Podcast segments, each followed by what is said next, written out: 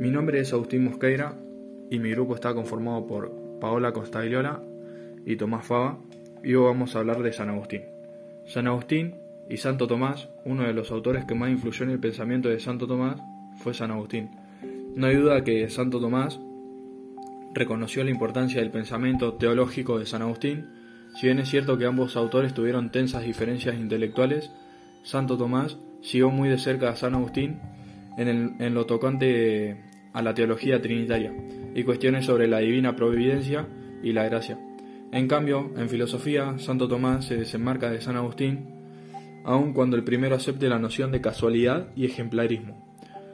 Santo Tomás rechaza fuertemente las, enseñanzas metafísicas de San Agustín, así como las tesis centrales de la epistemología y psicología de San Agustín, a saber, la teoría de la iluminación divina y la razón seminales.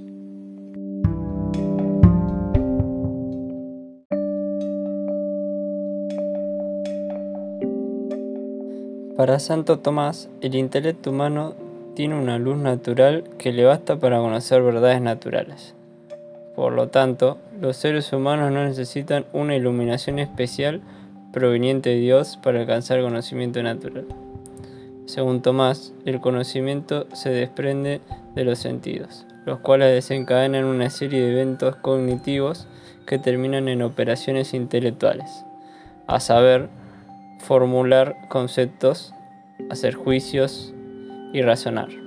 Los mecanismos de la cognición nos bastan para conocer el mundo sensible.